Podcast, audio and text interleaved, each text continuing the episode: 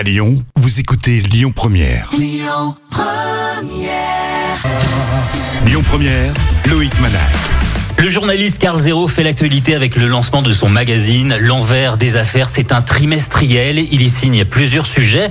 Il décortique les enquêtes de notre histoire contemporaine. 120 pages contre 5,95 euros. Une revue qui sortira tous les trois mois. Le numéro 1 est disponible. Carl Zéro est avec nous pour en parler. Bonjour Carl. Bonjour, amis de Lyon, amis rodaniens. Alors Karl, vous avez tutoyé vos invités pendant des années, alors on va se tutoyer nous, nous deux. C'est obligatoire, sinon je ne te parle pas. Ah bon, alors je, je te tutoie d'office. La disparition du, du vol euh, Malaysia Airlines, les dessous de l'affaire euh, Allègre, un portrait extrêmement complet de Michel euh, Fourniret, avec des photos, hein, les lettres de, de Fourniret publiées dans le magazine. Aussi, Tristan Bannon propose euh, une hypothèse troublante hein, sur euh, la mort des, des Dans la dernière rubrique, l'autre histoire, la relation entre la drogue et l'armée nazie.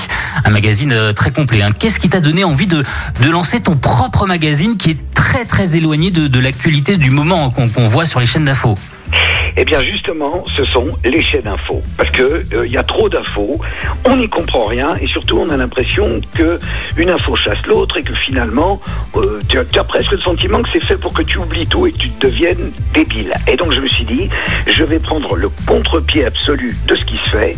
Ce qui se fait, c'est Internet. Bon, ça m'empêche pas d'avoir ma chaîne YouTube ou des réseaux, mais je vais faire un magazine en papier qui sera trimestriel, qui donnera du temps au temps, où je donnerai du temps aux collaborateurs, journalistes ou écrivains ou euh, euh, peu importe au fond enquêteurs, pour travailler et du temps aux lecteurs pour lire, revenir dessus, donc avec des articles longs. Un peu comme des livres finalement, c'est à mi-chemin entre un livre et un journal. Et euh, je vais m'intéresser à ce qui m'intéresse, aux affaires qui m'intéressent. Je vais pas m'intéresser à... Je, je- je vais suivre, je vais pas faire de marketing, je vais pas euh, euh, chercher à savoir qu'est-ce qui pourrait plaire aux gens, je vais leur parler de ce qui m'intéresse moi et de là où j'ai envie de savoir le fin mot des histoires. Dans les exemples que tu as cités, c'est que des sujets qui m'intéressent vraiment. Donc euh, avec ça on ne triche pas, on est ce qu'on est. Et là je fais le journal que j'ai envie de faire. C'est- pour ça qu'il faut qu'il soit indépendant, il n'y a pas de pub dedans. En même temps 5,95 c'est pas très cher. Euh, donc euh, je pense qu'on va trouver un large public. Le papier, c'est un support qui était cher, c'est un magazine qu'on ne trouvera pas en version digitale. Non, parce qu'on le trouvera en livre, on les sortira, on les ressortira une fois par an en livre, les quatre euh, numéros. Mais euh, le papier, j'en viens. Il faut bien comprendre un truc, c'est que à l'époque où j'ai débuté, euh, ce qui m'a servi d'études supérieures, c'était des pigistes freelance dans des magazines. Charlie Hebdo, par exemple. Ouais, ouais, euh, actuel, Actuel. Rock folk, etc. Mhm. Et ça, L'écho des c'était- savanes. Ouais, l'écho des savanes, tout ça, c'était un peu mes études. Et donc j'ai baigné là-dedans jusqu'à euh, finir par débouler à Canal Plus en 87. Donc j'ai baigné là-dedans quand même euh, presque 10 ans. Enfin, j'ai commencé en pff, fin 79, début 80. Donc j'ai pendant longtemps j'ai fait ça. Après, euh, quand je faisais le vrai journal sur Canal Plus, j'avais lancé le vrai papier journal qui a tenu deux ans, qui était un mensuel. Donc en fait, j'adore ça, moi, la presse écrite. C'est c'est un truc qui me qui me va bien au teint et qui surtout, moi, je viens de l'écriture vraiment et, et, et je pensais pas du tout dans ma vie faire de la radio, de la télé. Je pensais écrire. Euh, et puis je me suis retrouvé, bon, bah, emporté par euh, un mouvement à une époque, quoi. Euh, mais finalement, je suis ravi parce que je reviens là à mes premières amours. Et tu es dans ce magazine le seul journaliste qui a interviewé Michel Fourniret en prison, au lit, Poli, Santoro. Cinq enquêtes, un travaillé et détaillé pour 5,95 euros. Ce n'est pas si cher que ça, on en a parlé tout à l'heure. Pourquoi, pourquoi une revue qui peut être moins chère que les autres avec quand même 120 pages comment, comment tu t'es débrouillé pour faire ça Mais parce que euh, au lieu de, de- de- généralement les revues c'est un truc qui se trouve euh, plutôt uniquement en librairie, qui coûte plutôt entre 15 et 20 euros et qui vise un public, euh, je dirais euh, un peu chicos, un peu intello, un peu bon rive gauche on dirait à Paris. Je sais pas si c'est la même chose à Lyon. C'est pareil. Bon, ok, bah, un peu rive gauche. Et en réalité, je pense que ces affaires-là intéressent tout le monde. Je le vois au travers des succès de tous les documentaires de faits divers que j'ai pu faire ou que d'autres ont pu faire, du succès de leur rediffusion sur ma chaîne YouTube. Je vois qu'il y a un public qui est friand de ça et qui a envie de savoir plus que ce que les médias donnent d'habitude. Donc le seul moyen de l'obtenir, c'est de remettre les journalistes au travail. Donc mon rôle consiste à crier au travail. Parce que, euh, bien souvent, ils ont tendance, bon, euh, à se copier les uns les autres, à regarder ce que disent les réseaux sociaux ou le, le fil AFP, et puis à pas aller tellement plus loin. Là, moi, ce que j'aime bien, c'est quand on va fouiller, quand on bosse vraiment, qu'on se donne du mal, qu'on appelle les gens 40 fois, qu'on leur prend la tête jusqu'à obtenir les trucs, les rendez-vous. Et, c'est là où on est confronté à la matière première, à la matière brute de ce qui va devenir de l'info. Euh, et donc, c'est- ça que j'attends, moi, d'un journal, surtout en papier. Mettons que euh, Internet va être là, pour, ou, le- ou les médias traditionnels, pour, euh, pour bah, continuer à bousculer un peu nos cerveaux. Mais c'est bien qu'il y ait des trucs de référence. Et que si, par exemple, demain ou dans cinq ans, quelqu'un fait euh, une thèse sur, euh, sur, euh, de criminologie sur Fourniret, il se reporte à notre article là de Oli Santoro dont tu parlais. Voilà, donc ça c'est pour moi c'est ça tout l'intérêt, toute la démarche de ce journal là. C'est de faire quelque chose qui soit à la fois populaire, d'où le prix, mais en même temps intelligent, parce qu'il ne faut pas prendre les gens pour des cons. Et justement, ça, ça a demandé combien de mois de travail pour sortir ce premier numéro? Oh, six mois. Six mois. parce que, oui, le, rien que l'enquête de Holly, elle a duré euh, pff, cinq mois. euh, et puis, euh, ça demandait de- une mise en place, quoi, de, de, de réfléchir à quel type de maquette, de, retravailler les papiers. De, C'était un, un, un stop and go permanent, un peu comme le confinement. C'était, c'était on y va, euh, euh, on arrête, il faut aller sur telle piste, etc. Enfin, c'était, c'est très intéressant en même temps à vivre et à faire, mais euh, c'est long, c'est long. Donc là, on est déjà en train évidemment de faire le deuxième, qui sortira euh, fin, fin, fin juin, début juillet, quoi. Et tu es spécialiste depuis très très très longtemps des affaires criminelles. Qu'est-ce qui te passionne justement sur ces sujets? Pourquoi tu aimes les affaires criminelles? L'humain, l'humain. L'humain. Parce que j'ai j'ai longtemps fait beaucoup de politique, beaucoup d'interviews politiques, tutoyées d'ailleurs, etc. Et euh, j'avais souvent le sentiment que euh, c'était un peu au théâtre ce soir, c'est-à-dire le mec ou la, gonzesse était dans son rôle de politique et moi j'étais dans mon rôle d'intervieweur. Et il y avait des moments drôles, des moments... euh, mais, tout ça faisait un peu quand même... euh, les vérités sortaient pas facilement de leur bouche. Trop Euh, marketé je pense- peut-être Trop de... Trop marketé peut-être Oui, marketés, préparés euh, avec leurs fiches par euh, leur entourage.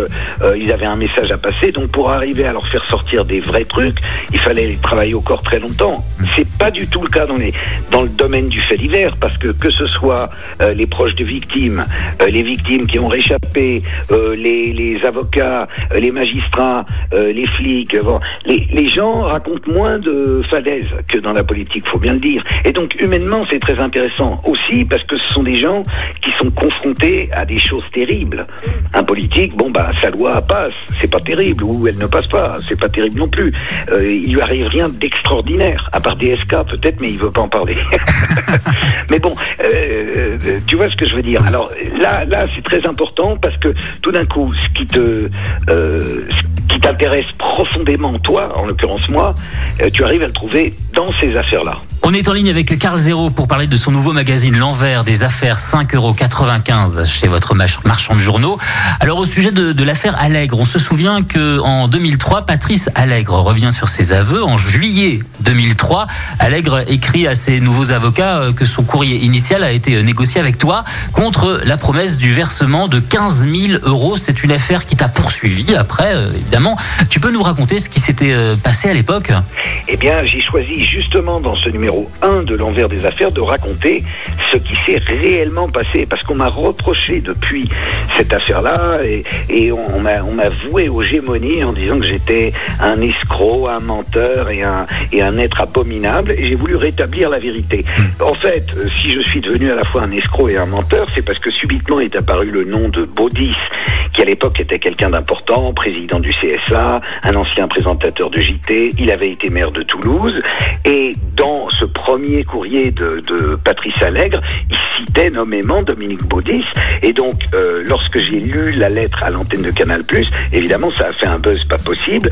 Et euh, je me suis rendu compte, un peu par la suite, que lui s'était précipité, Baudis, dans un piège en allant lui-même à la télé quelques semaines avant euh, parler du fait qu'il était dans une affaire dont personne n'avait jamais entendu parler et parlait d'enfants, de torture d'enfants. Et en fait, il s'était fait piéger dans cette affaire. Il avait son nom avait été balancé par des gens qui eux pratiquaient ce genre de partous avec euh, des enfants, euh, avec de la drogue, enfin tout ce qu'on peut imaginer, une bande de, notables foireux du coin ou d'autres hommes politiques du coin, et qu'ils avaient balancé le nom de Baudis en pâture de façon à faire exploser l'histoire. L'histoire a d'ailleurs explosé, Baudis a été blanchi, ce qui était normal, mais les autres, ils n'ont pas du tout été blanchis, ils n'ont même jamais été inquiétés. Donc il est bon de rappeler la vérité sur cette affaire-là, voilà. L'envers des affaires, 5,95€ chez votre marchand de journaux. C'est le dernier bébé de Carl Géraud. Il y a d'autres projets en cours? Eh ben, je suis en train de tourner un film là. Il se trouve qu'en décembre dernier, euh, et ça va rejoindre un peu l'affaire Baudis dont on parlait, ou même Michel Fourniret, j'ai sorti avec Oméra Cellier, qui est présidente d'Innocence en danger, un manifeste contre la pédocriminalité qui s'appelle 1 sur 5. Là-dessus, le livre de Camille Kouchner est sorti et le hashtag MeTooInceste a fait Flores, des tas de, de- gens qui ont été victimes de pédocriminalité ont commencé à s'exprimer et à demander justice. Il n'est que temps. Et là, je me suis dit, eh bien, nous allons faire un film autour de 1 sur 5 sur ce qu'est réellement la pédocriminalité en France depuis des années et des années et comment elle, est, c'est la patate chaude, le truc qu'on met sous le tapis dont on veut jamais parler. Et même là, il, vient d'y avoir une espèce de loi. Alors on a gagné sur un truc.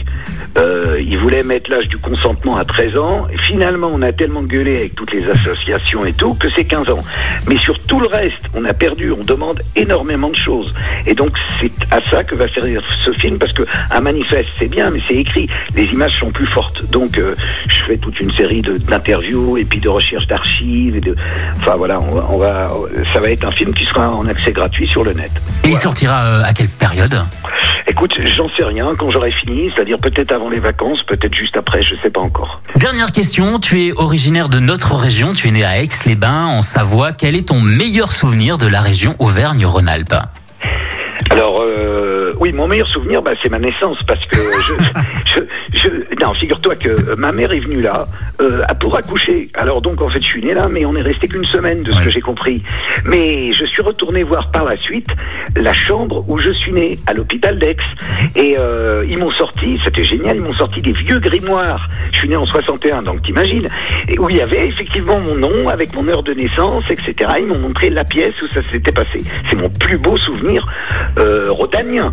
Sinon, euh, c'est des enquêtes policières, genre euh, euh, le dépeceur d'Annemasse, c'est moyen, quoi.